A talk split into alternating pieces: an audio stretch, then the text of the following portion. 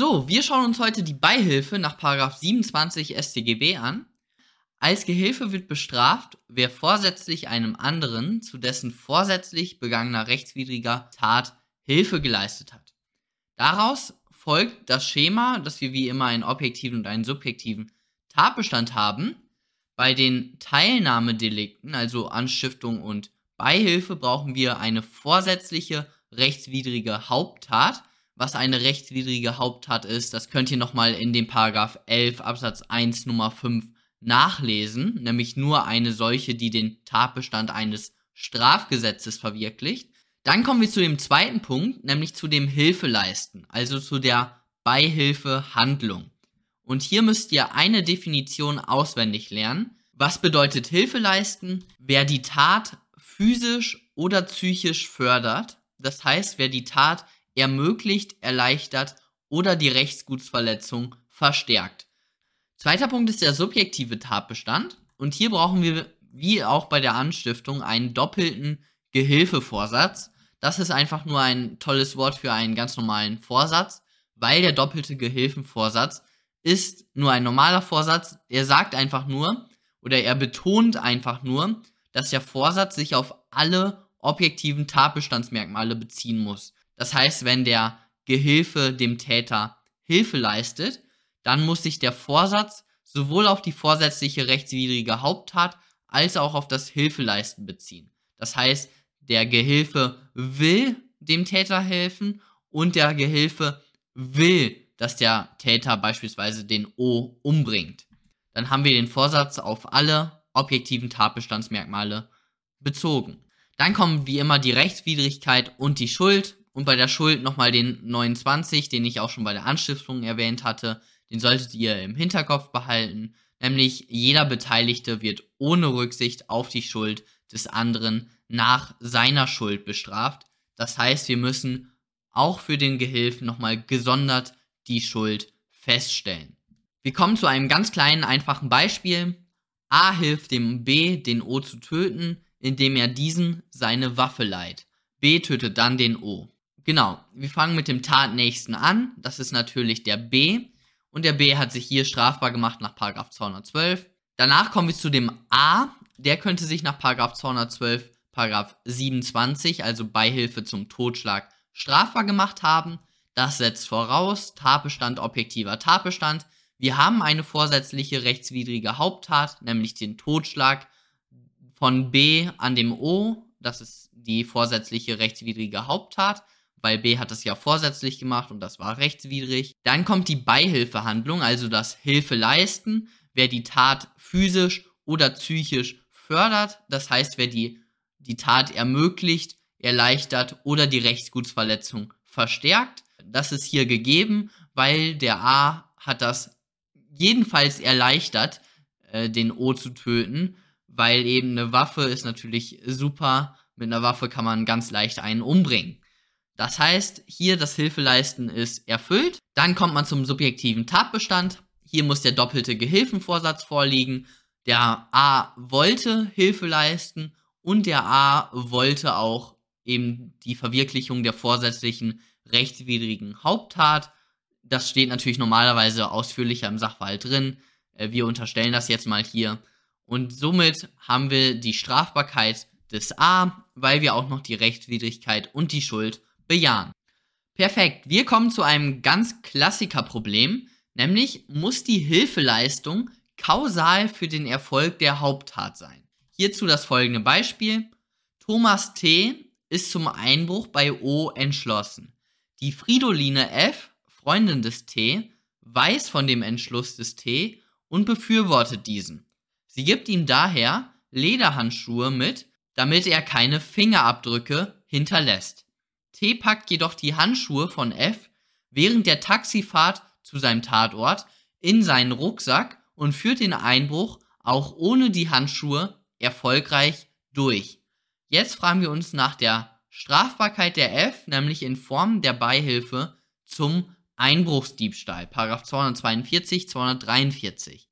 Die Strafbarkeit der F sieht wie folgt aus, 242, 27, äh, also Beihilfe zum Diebstahl. Wir haben den Tatbestand Da haben wir die vorsätzliche rechtswidrige Haupttat, nämlich den Einbruch des T. Dann müsste die F hier aber Hilfe geleistet haben. Und hier ist nämlich das Problem. Hier liegt das Problem. Sie hat dem T die Handschuhe gegeben. Das erleichtert jedenfalls die Tat und ist also eine Beihilfehandlung.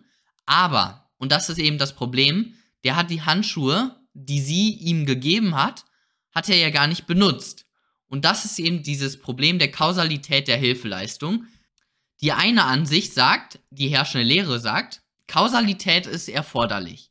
Das heißt, der Tatbeitrag des Gehilfen muss kausal für den Erfolg geworden sein. Also die Handschuhe, die F dem T gegeben hat, die hätte der T auch verwenden müssen nach dieser Ansicht. Er hat sie aber nicht verwendet und dementsprechend war der, diese Beihilfehandlung der F nicht kausal für den Erfolg und damit liegt nach dieser Ansicht keine Beihilfe der F vor. Für diese Ansicht spricht, dass ein Verzicht auf das Kausalitätserfordernis die Straflosigkeit der versuchten Beihilfe umgehen würde.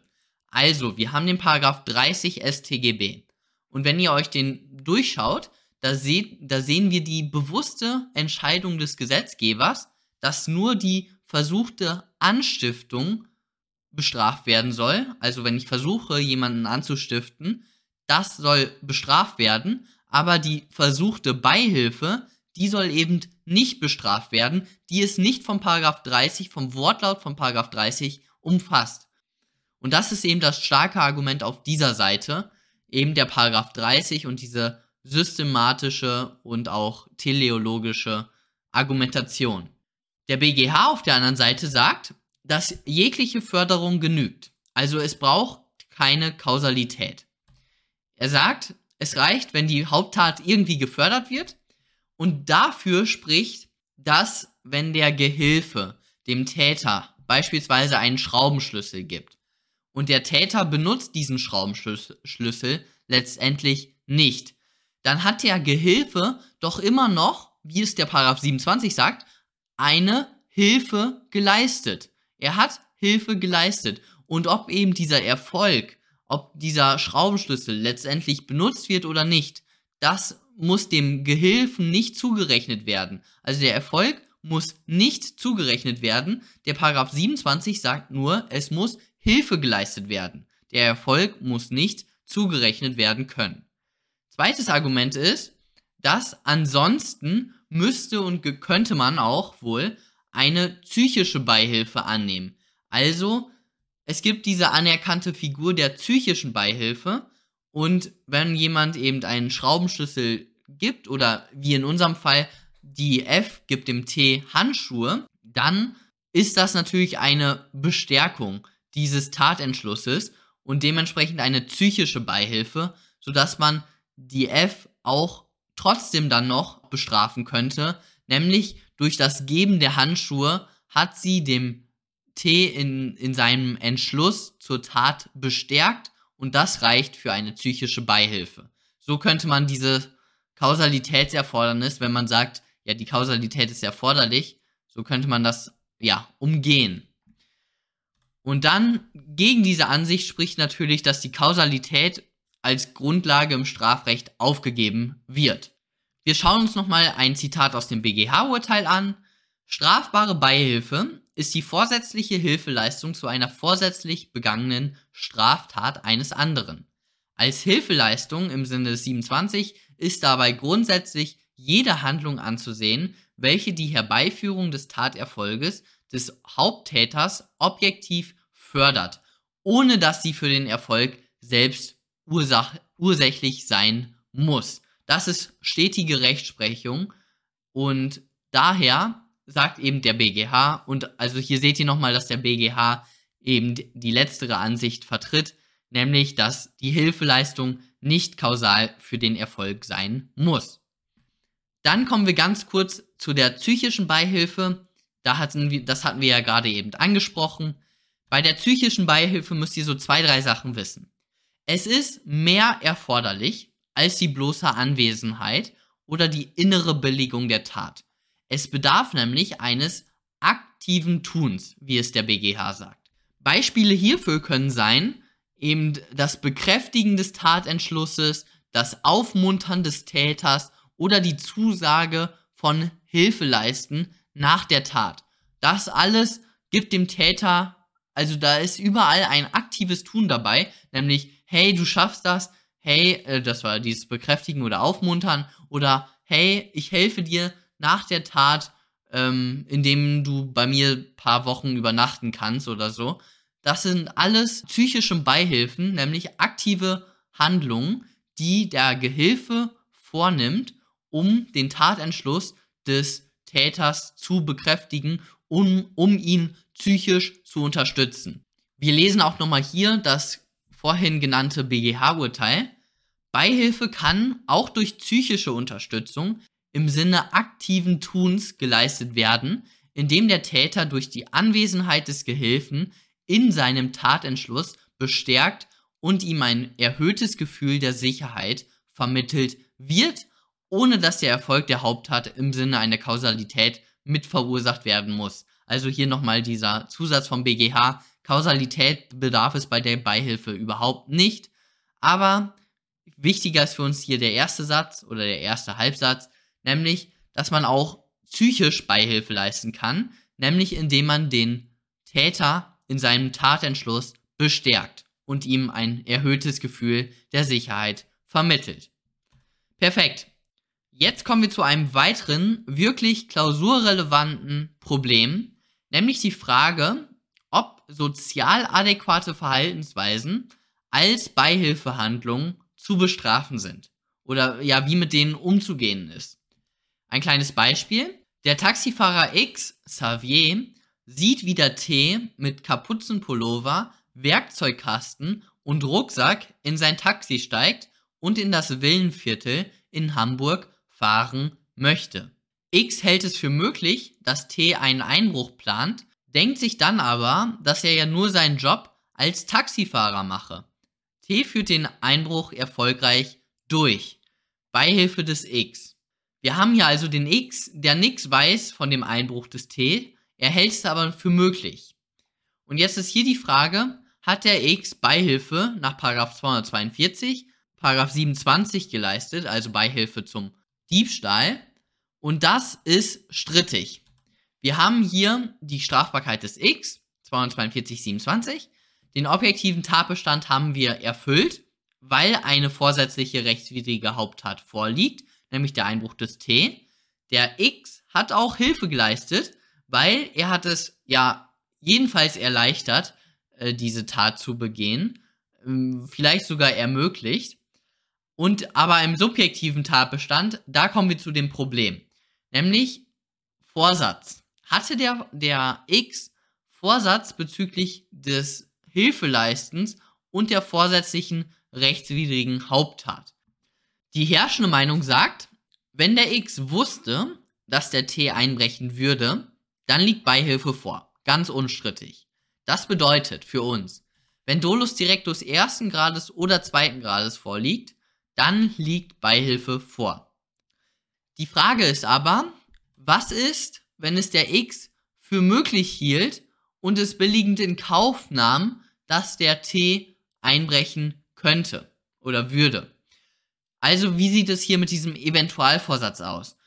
Die herrschende Meinung sagt, wenn X, hier in unserem Fall der Xavier, es nur für möglich hielt, dass der T einen Einbruch begeht, dann entfällt grundsätzlich die Bestrafung. Außer das Risiko einer Straftat durch den Haupttäter ist äußerst hoch und wahrscheinlich. Es drängt sich dem Helfenden, dem X, geradezu auf. Also, dass nur das, das für möglich halten, das reicht nicht aus. Es muss wirklich hier dieser Eventualvorsatz, dieses es billigend in Kauf nehmen, das sogenannte volontative Element, das muss sich wirklich so konkretisiert haben, dass es dem Helfenden, der durch einen durch Berufshandlungen oder durch sozial adäquate Verhaltensweisen dem Täter hilft, dem muss es wirklich sich aufdrängen, dass er hier einem Täter zu einer Straftat hilft. Das bedeutet für uns in der Klausur, wir müssen argumentieren. drängte sich dem X das hier förmlich auf.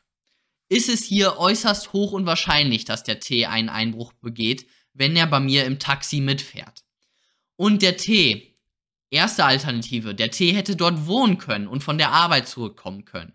Zweite Alternative, der T hätte auch im Notdienst arbeiten können. Jemand in der Villa, der, da ist ein Rohrbruch und der T, der hilft ihm jetzt gerade. Der fährt dahin im Notdienst. Und das dritte, die dritte Möglichkeit ist, dass T eine Freundin dort hat in der Villa und die dann eben besucht in der Nacht. Das kann ja auch sehr gut sein.